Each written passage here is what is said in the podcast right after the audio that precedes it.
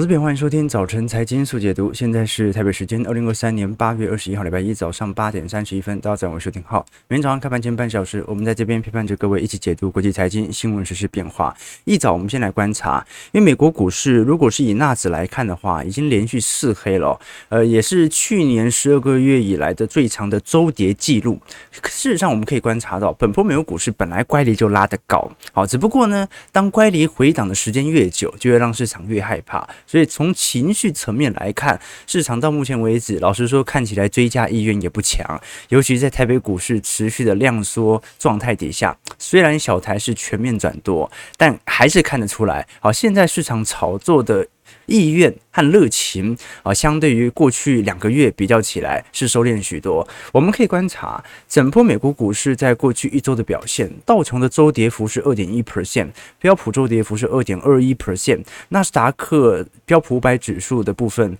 呃，应该这样讲，纳斯达克综合指数跌幅有二点五九 percent，比整个标普跌幅稍微来得重。但事实上，上周我们勘察到，其实全球。股市卖压最为沉重的，反而比较意外的是属于中小型股的罗素两千。罗素两千过去的周跌幅是高达三点四 percent。换句话说，哦，这些中小型股不止没涨，而且跌还跌得比较凶啊，真的是足以说明市场在过去一段时间对于中小型股的青睐真的是极低无比啊。那其实 A F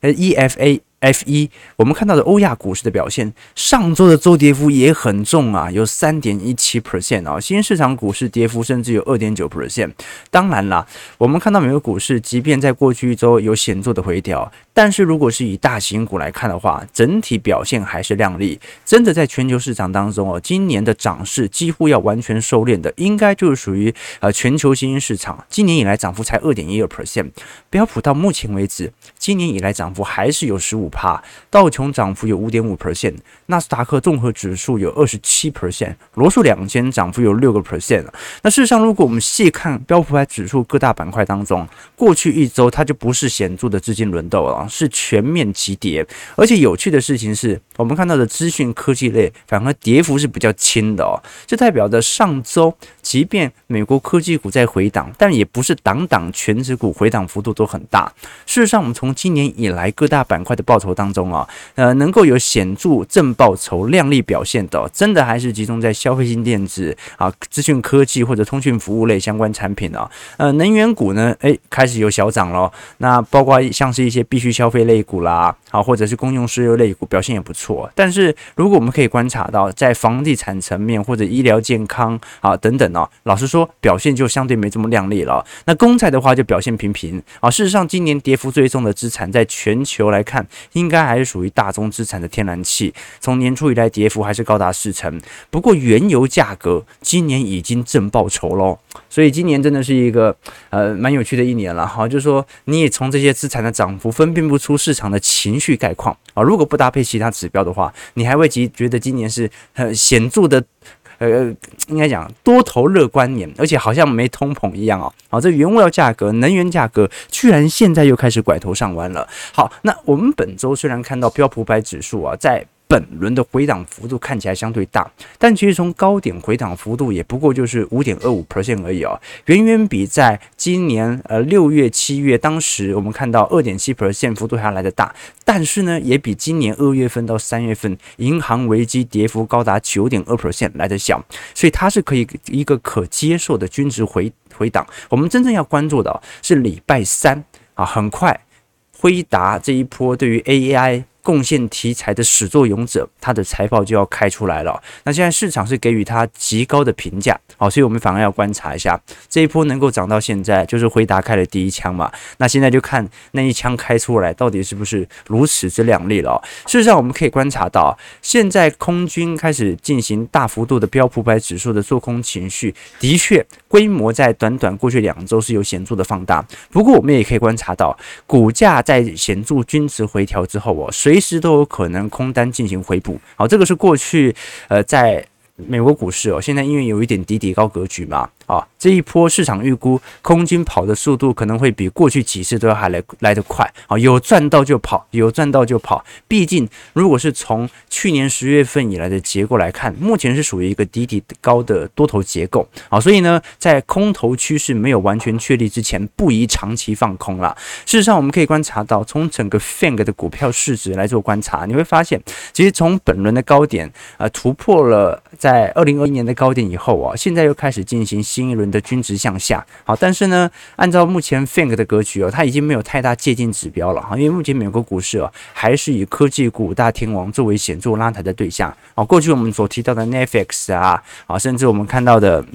脸书等等哦，其实已经没有受到市场上这么显著的青睐了。那其实可以看得出来，上礼拜跌幅最凶的资产哦，老实说也并不是股票资产啦。真正跌得凶的，嗯，当然有在认资产，但是真正跌得最凶的，应该还是属于我们看到的比特币哦。比特币在过去一段时间，股价在十八号哦，八月十八号那天哦，这重跌呃接近五个 percent 哦。那我们都很清楚，比特币其实过去三个月以来的呃资金。老实说，在成交量上已经有非常显著的量缩情况了。好，上周是三个月以来的最大跌幅。那么我们过去跟投资朋友提过，这个比特币哦，照理来说，它是一个全球资产的风险领头羊，也就是我们按照过往的格局，红色线也就是比特币的股价，对到纳斯达克 QQQ 啊，追踪的相关 ETF 的股价，你会发现哦，这个比特币某种程度它是一个纳指的领先指标，通常它会领先黑色线，啊，大概可能有一周到。到两周左右，但这一波比较有趣的事情是，去年十月份开始反弹以后啊，在今年的三月、四月银行危机以后，比特币跟纳斯达克指数的价格就呈现高速脱钩，呃，纳斯达克不断的扶摇直上，比特币却难以突破前高。那当时我们的判断是，纳斯达克指数啊，已经并不是风险资产的推高了。当时纳指 QQQ，也就是纳斯达克一百只市值全值股的推高，它来自于市场避险情绪的增温，也就是大家是怕到不敢买其他股票，所以只敢买那些大型科科技全值股，所以那一波是怕上来的。足以说明比特币为什么没有跟上来。好，那现在风险资产的领头羊比特币正在高速的向下跌当中，那纳斯达克 QQQ 会不会因此而向下呢？答案是有一点，有可能会，但是回调幅度可能不会比比特币来的大。你说它涨那么高，怎么回调幅度不会比比特币来的大呢？因为那一波的买盘很有很大程度啊，就是说从今年年初到现在，有很大程度并不是风险资产的偏好买盘，不是因为我赌你会大涨而买，反而是因为我。买你是因为你够稳健，你够大只，你在股灾所受到的冲击没有想象中来的大，所以这个值得大家观察的方向。至少风险资产的领头羊已经表现出了第一波结构了。那辉达的股价呢？其实你要说有风险，是真的有风险，因为它现在跌得不算重。目前美国股市哦，都陆续往半年线来做靠拢，但是我们看到辉达的股价在上礼拜哦，涨幅还有二点八 percent 哦。打死也要守在极限，今年以来的涨幅还是有一百九十八 percent 哦，涨了接近两倍，所以辉达目前的估值和股价还是保持着相当高的预期。从市场的心理预期状态来看，那我们就要观察了。这个财报见真章，如果真的是利多，那可能也是利多进出啊。所以即便在公布财报之后，股价有所回调，我认为都是相对健康且正常的哦。事实上，我们可以观察到，目前标普五百指数虽然开始陆续回档，但是标普五百指数前十大全指股的平均涨幅到目前为止啊，仍然高达四成五左右。那整个标普五百指数今年涨幅只有一成五嘛，但是我们把这个十家的股票啊纳入之后进行扣除。标普五百指数剩下的四百九十家股票，平均涨幅才八个 percent，好，所以说明这些科技全值股，你要给它一点大的回调，市场老实说，我个人认为都是可以稍微接受的。那我跟投资朋友分享过了嘛，我们作为周期投资者，涨了当然要开心，看着自己的损益，呃，在。呃，获利拉抬效果是持续的增温，当然可以开心庆祝一下。但是当股价有所回调的时候，也该开心，你终于有低基期值得部件的时刻。所以我们就看一下这一波乖离到底回调幅度会有多大了。那首先呢、我们可以感觉到的是，市场的确这种呃买盘追价意愿还不是特别显著，但是市场对于经济的前瞻乐观的想象，其实慢慢在转变。我们过去有跟投资朋友分享过、两种很有可能市场会迎来。一个相对大乖离的时刻，一是对于经济形势的全面看好，第二是对于股价基起水位认为偏低的预期。那你要对于经济全面的看好，它通常会隐含着降息预期大幅的延后啊，大家很明显嘛。今年年初，大家以为会第三季降息，到二季度银行业爆发危机的时候，大家认为第四季就会降息。那一直到现在第三季，大家认为明年一季度才会降息。我认为还有可能会延后，一路延后到明年中旬左右。而且就算降息，它也是属于预防性降息。当市场意识到这件事情的时候，应该就要开始偏向乐观了。那第二种是，可是股价已经涨上去了，股价涨上去，市场很难大幅乐观起来。那只有一个方式。就是让本益比 P/E ratio 下滑，要怎么让本益比下滑呢？那就要让获利增长或者股价回调。那现在两方面是同步在进行的。我们的获利面在第三季科技股是扶摇直上，但是呢，你要等到第四季财报才会公布嘛，它是一个变量指标，股价的变动永远领先于 P/E ratio 的变动嘛。OK，所以呃，获利。可能要到第四季，你才会感觉到第三季怎么增长这么多。但是股价的回调加上获利的上升，在整个三四季度，它就有可能形成新一轮的资金转变。所以今年下半年来一个比较大的回档，还是有可能发生的。但是至少就目前为止，市场没有乐观到那种程度。我们可以肯定的事情是，市场至少对于经济的预期没这么悲观了。为什么？因为联总会、亚特兰大联总会都已经开始呼吁了，第三季 GDP 季增幅要高达五个 percent 呐。好，五个 percent，好，那你就真的，就算它有误差值，它也不会多差了。然后误差值有两个 percent，它都有三趴的经济增长，对吧？好，那我们先来观察一下，其实七月份和八月份，尤其在财报公布之后，美国经济学家的预测数啊，真的是大幅打脸，大幅的转变。好，这个我们很早就已经跟投资朋友分享过，我们对于今年行情的看法了，慢慢的往我们的方向来实现。但是，一旦我们的预想、我们的设想全部实现之后，不是一件好事，那就说明。市场已经完全了解当前的经济情况，股市反而有可能会进入到过热的阶段。那我们可以观察到，整个七月份当时针对二零二三年三季度的整体预测值哦，如果从年增幅大概才零点五帕而已哦，八月份已经来到一点八趴，甚至从季增幅啊已经来到接近呃五个 percent 左右了。那其实后续的经济增长都在不断的提前拉抬当中。七月份本来的市场预估降息路径哦，是大概在今年呃明年的二月三月左右开始进入到降息氛围，但是八月份就完全延后到一季度以后了，所以市场的降息预期的确也在延后当中。那么最为明显支撑住目前市场转向的第一个原因，是我们过去不断提到的哦，八月初公布的非农就就业数据显示，美国七月份的失业率哦，仅仅只有三点五趴，还比前一个月的三点六趴来的低。这个仍然是全球历史最低水平。那为什么会这么低呢？因为劳动参与率还是没上升，来到六十二点六趴。这个仍然是二零二零年三月份以来的最高水平哦。好，也就是说，现在已经确定了，能工作都已经能工作了啊，能够找到人都已经找到人了。现在美国就是这么缺工。好，那这么缺工，就代表着不可能会有大规模失业，不可能会有大规模失业，就导致了消费状态。不至于进入到全面紧缩。那第二件事情就是，市场上好像越来越不把通膨极高这件事情当成一个极大的隐忧。为什么呢？因为我们都很清楚，即便最近大宗资产蠢蠢欲动，可是我们从美国的平均时薪角度来看，平均涨幅大概还是有四点四 percent 哦。所以美国啊，因为我们都很清楚，美国有很多 part-time 工嘛，好那种大卖场的，它的。工资水平成长幅度是四点四趴，目前通膨才三点二趴，就算是核心通膨，大概也跟实薪年增率已经打平了。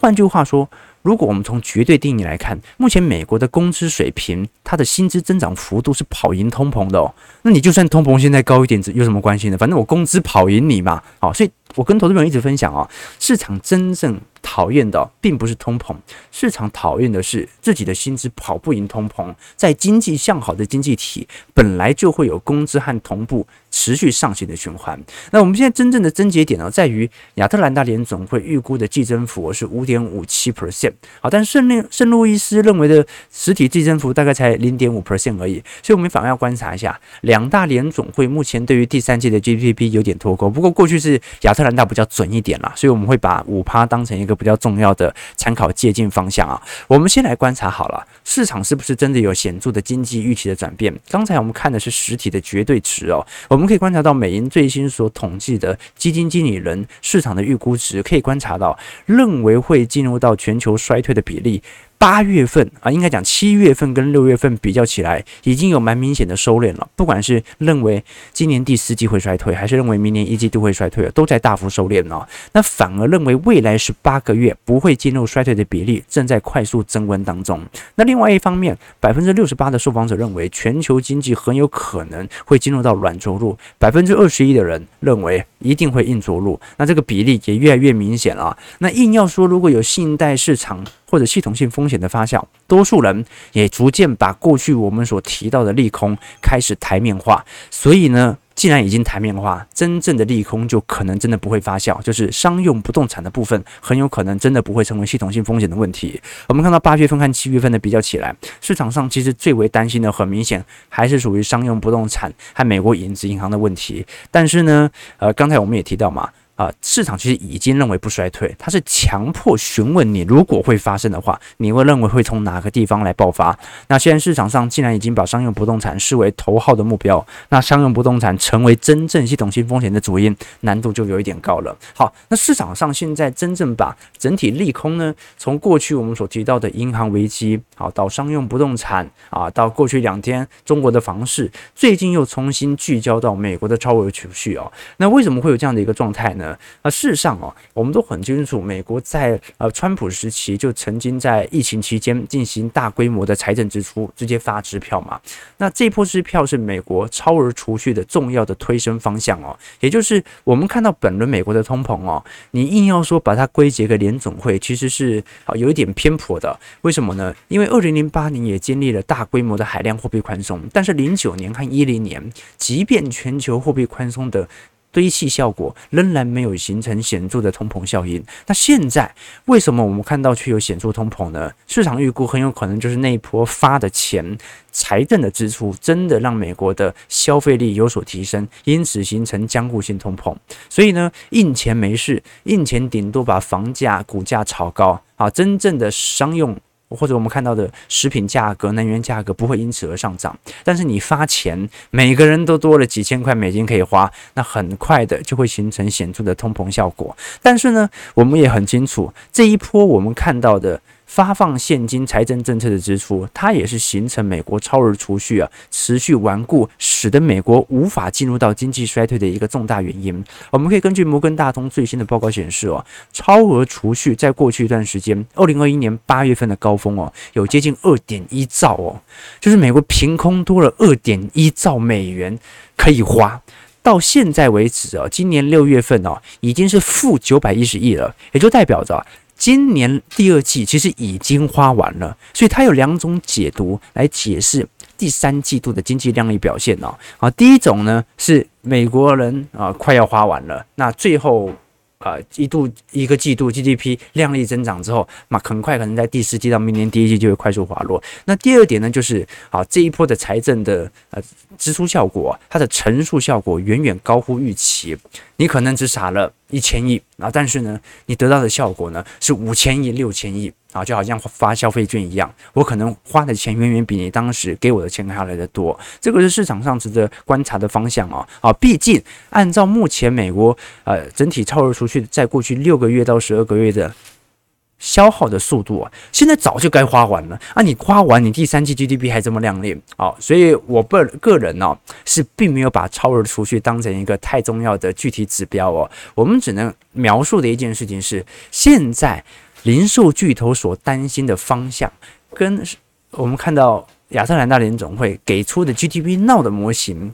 脱钩的情形太显著，这个反而是观察的超额储蓄哦，它的传递递延效果和传递效果可能没有想象中时间来得这么短，他可能花完也好一阵子才意识到自己已经花完，人的消费习惯没办法快速改变的。我们真正可以观察的是零售巨头这一波所公布的财报当中，其实。对于前景没有想象中来得好，这一波我们可以观察到，你像是 Amazon 啊，呃，这个或者家得宝啊、沃尔玛啊、Target 百货等等哦，其实整体来看，不管是在本季度的营收，还是今年上半年一整年的营收，利润和营收都比市场预期来得好。啊，那营收好可以理解，因为通膨嘛，转嫁，但是利润也比市场预期来的高，所以照来讲是没有太大问题的。只不过这些零售高管们对于下半年。尤其是对于大件商品和非必需消费品的兴趣哦，认为很有可能市场开始有所退却，而且呢，呃，这些零售高管们也说，利率持续在维持高位啊，还有学生偿还贷款可能会产生新的变数嘛，因为过去啊被最高法院判决拜登的学生贷款的减免法案是有所失效的哦，那有可能都在下半年减弱这些消费者的信心，所以现在零售业的状态就是本季财报大好。下半年展望下调，那这个展望下调哦，也跟这些零售商所关注到的信用卡的违约率是有关的哦。我们可以观察到，美国在整体七月份的七信用卡的拖欠率哦，已经达到疫情前的高峰了哦。啊，那呃，我们看到，尤其是 Seeking Alpha 它所追踪的八家美国重量级银行的平均拖欠率，大概上行了十四个基点啊。现在平均的拖欠率是二点六七 percent，每一百个人有二点六七个人是属于呃。部分拖欠，那超过二零一九年二点六四的水平，所以现在的问题就在于信贷的质量哦，其实跟前两年没有太大的改变，也就是能还的钱还是能还，不能钱能不能还的钱还是不能还，只不过现在担心的要点是，当你不能还以后，以前啊那个信用卡的违约利率啊循环利率可能就是十三趴十四趴，好，现在是两成三。好，所以这有没有可能直接拖垮一个人，进入到视频，形成全面性的消费紧缩？这个是市场上比较担忧的。好，我我反倒会觉得说，呃，市场真正的冲击不是来自于没钱花了，所以呢压力很大，而是你的信贷没有持续在扩张了。就是你借了钱，正常来讲啊，你可能咬咬牙你也还得完，但现在。利率突然升高，你可能还不完。好，所以这个是我们后续也会跟投资朋友来追踪的一些方向啊。反正从这些指标来看呢、这个市场很明显嘛，啊，就有多有空啊，你搞不清楚到底什么样的讯息是真的。但是你至少可以承认，啊，目前来看，美国股市有一个均值回调是可以接受的。真正。大家会害怕的，其实还是美国国债的问题，就跟我们礼拜五所提到的一样。我们可以观察到，美国长期的国债哦，在上礼拜是遭到大幅度的做空，使得全球的波动率开始进行显著的放大。那当然，呃，三十年期的国债收益率哦，这一次直接飙到四点四 percent，飙到二零一一年以前的水平了。如果我们把通膨来算入的话，其实美国的三十年期实质利率哦，已经来到两个 percent 以上了，就是代表着你投资美国三十年期的国债，目前是跑赢通膨多两个 percent。哦，这个是国债在过去几年当中，呃，少见的迹象啊，就很少有国债能够给予你这么显著的抗通膨效果。那现在市场上担心的第一个要点就是，国债是不是遭受到全球央行狙击？为什么这一波贬值力度、下压力度来得这么大？第一件事情啊，是呃，全球即便正在去美元化，或者为了要稳住内部的汇率而进行美国国债的抛售。基本上，它也只是针对短期国债，对于长天期的影响并不是特别大。好，这个很好理解嘛。好，就是说外国银行哦，呃，所持有的美国国债嘛，因为它。很大程度是把它当成现金啊，等于是外汇储备哦，所以大概有一半以上啊，都属于可能五年期以内的短天期国债或者国库券哦。它的目的是随时要变卖这些国债来换取呃干预汇率的一个操作。那现在的问题就在于，其实我们可以观察到，在过去一段时间，呃，其实短期。国债的压力，老实说没有想象中来的大。毕竟巴菲特还在减，市场真正比较担忧的是长天期国债目前所遭受的承压。那我们过去跟投资朋友已经提过了，呃，我们先从两种角度来看。第一个是国债利率如果不断在冲高，国债价格在下压，或者国债利率在上方一直盘旋，一直下不来，国债卖压很重的时候，会不会影响到我的股市资产？我的股价会不会因为国债现在在跌？或者利率在升高，所以会下跌呢？基本上可能性不大。我们过去跟投资朋友提过，如果你把蓝色线，也就是美国的联邦基准利率，拿来跟我们看到的美国十年期公债殖利率来做对比哦，通常啦，如果美国公债真的最顶点已经见到，然后开始下滑的话，没多久它可能也要降息了。所以美国国债在上方。盘旋一阵子的话，反而有利于联总会的基准利率保持在高位。那只要联总会利率保持在高位，就说明经济的足够强劲嘛。这个时候股市就不至于崩到哪里去。所以目前的公债的下压，或者我们看到公债利率水位的持续高位盘旋，它某种程度是奠定了股票多头的惯性，并没有因此而结束。这是第一件事情。债券跌了一点点，债券过得不是很好，但他把股市给保护好了。那第二件事情呢，是我们看到，其实最近不管是两年期跟十年期，还是三个月期跟十年期公债殖利率啊，仍然呈现过去五十年来最强的倒挂现象。那市场依旧把它视为一个显著的衰退讯号。那我个人认为啊，如果你硬要把它讲成是衰退讯号的话，其实啊，它更像是联总会的高强度的货币紧缩所形成的强制性的殖利率倒挂啊，它并不是因为。或者我们这样讲啊，即便它是殖利率倒挂，也不代表经济会立即衰退。过去短则三个月，长则可以来到三年。这就好像我跟你讲说，台北股市有一天从低点弹起来，涨了五十趴以后，很容易迎来股灾啊，这不是废话吗？股价涨高本来就会下跌啊，股价涨的台北股市有一天涨到五万点之后，很有可能会遇到二十趴的股灾，这不是很正常吗？啊，对不对？就是涨高它是下跌的。优先条件，殖利率倒挂是经济衰退的优先条件啊，这个很好理解啊。那一样哦，债券利率啊明显的下滑。它是经济衰退或者即将宽松或者股市不好的提前指标。我们现在真正要关注的事情是，联总会它是用多短的尺度来看待目前即将达成的通膨抑制力度哦。虽然最近大宗资产在谈，但是整个通膨的下行轨道还是很确认的哦。联总会很清楚目前经济的形势比想象中来得好，它到底是要一举歼灭通膨，还是说它要让市场的利率部门，尤其是银行端喘口气呢？我们从一九七零年代的经验就可以理解。了，如果你把一九七四年到一九八二年拿来跟当前，呃，二零一四年以来的通膨率来做对比，本轮的通膨其实跟第一波的通膨，一九七四年中东石油危机其实是有一点像了，目前已经在显著的下行格局。可是我们要很清楚哦，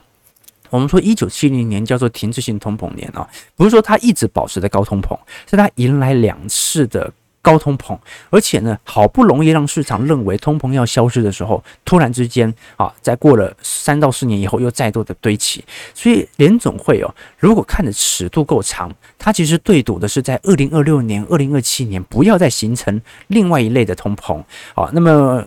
如果你放的尺度比较短一点，那它的目标其实已经达成了嘛？那我个人认为，联总会其实他的想法也没放那么长了，因为一九七零年代，有当时的特别的背景因素。当时我们都很清楚啊，是来自于供应链的瓶颈所造成的冲击，所以除非再发生一次疫情嘛，除非再打一次仗嘛，要不然压力应该没这么大。OK，好了，那上礼拜哦，这个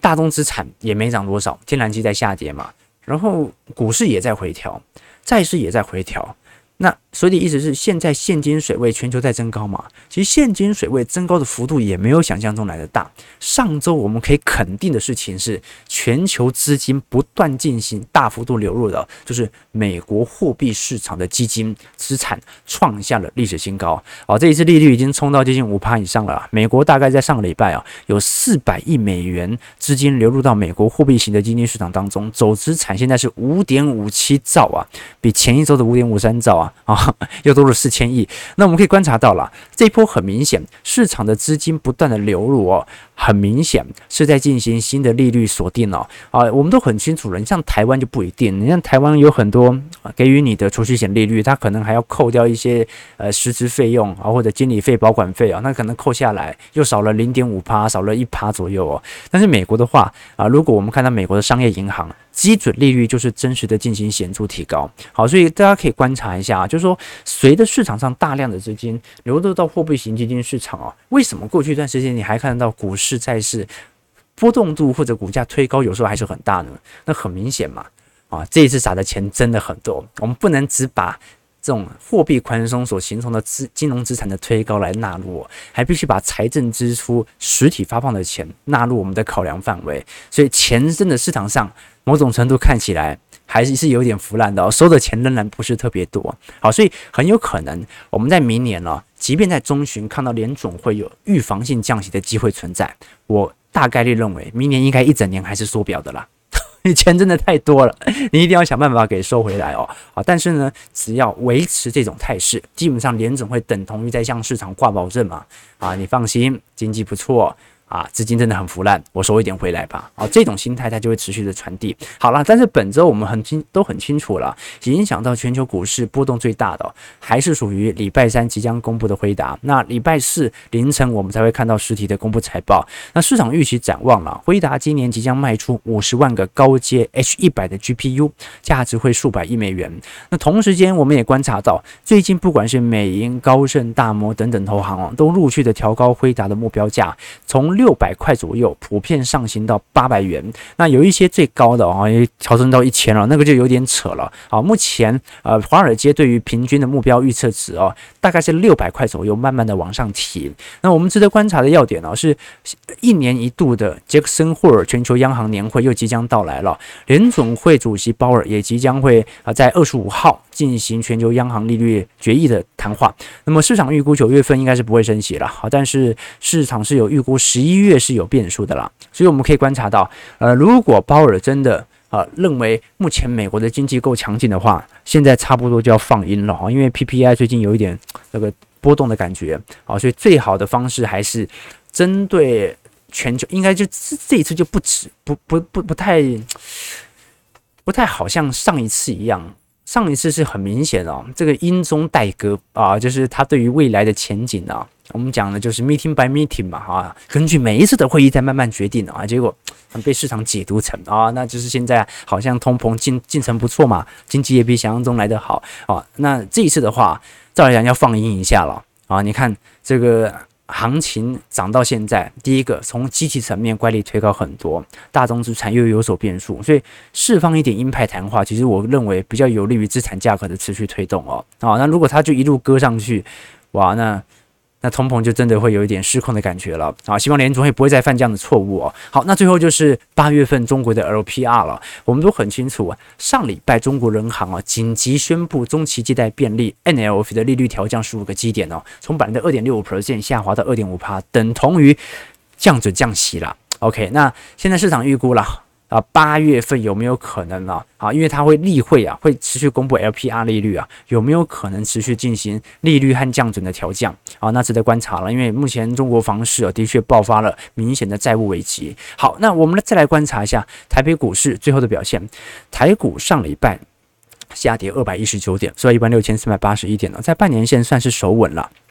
不过呢，如果你从台币来看，这个贬值幅度还是蛮大的。虽然各位如果仔细看，会发现几乎每天都有收上影线，就代表着目前央行正在极力的稳汇。上礼拜台币收在三十一点九四哦，但是仍然感觉三十二块的关卡，这个。跌破已经不是重要了啊！你不要跌破去年十月份、十一月份的低点就可以了。真正观察，你看外资哦，外资其实卖压幅度不是特别大哦。它大概在过去两周就是进行每天啊适度的啊一百多亿的卖单调节了。单周虽然卖了六百七十一亿哦，但是相对于五月份它的那种到货的程度也没有想象中来的大嘛。真正值得观察的是小台啊，虽然现在台北股市在量缩，但是小台接盘意愿很强哦，这代表投机型散户啊，目前是进行大规模幅度的抄底啊，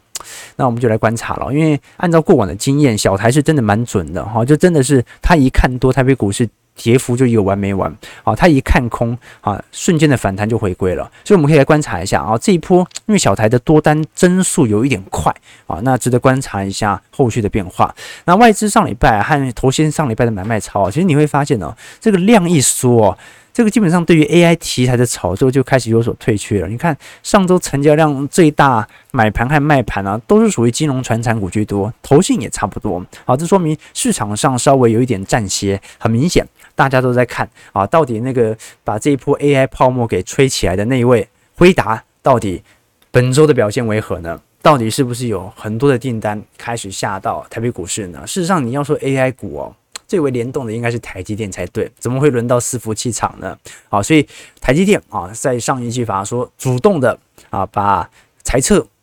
进行显著下滑。那么这一波 AI 的订单，AI 的订单，辉达的订单，对于台积电有多少的加成效果呢？还是说，就算再多啊，它也比不过 iPhone 十五销量的下滑？所以大家来多做些留意。台北股市上涨八十一点，今天成交量还是很低啊，啊，这个三千亿左右而已，真的最近量能都洗不太起来啊，收在一万六千四百七十二点呢。OK，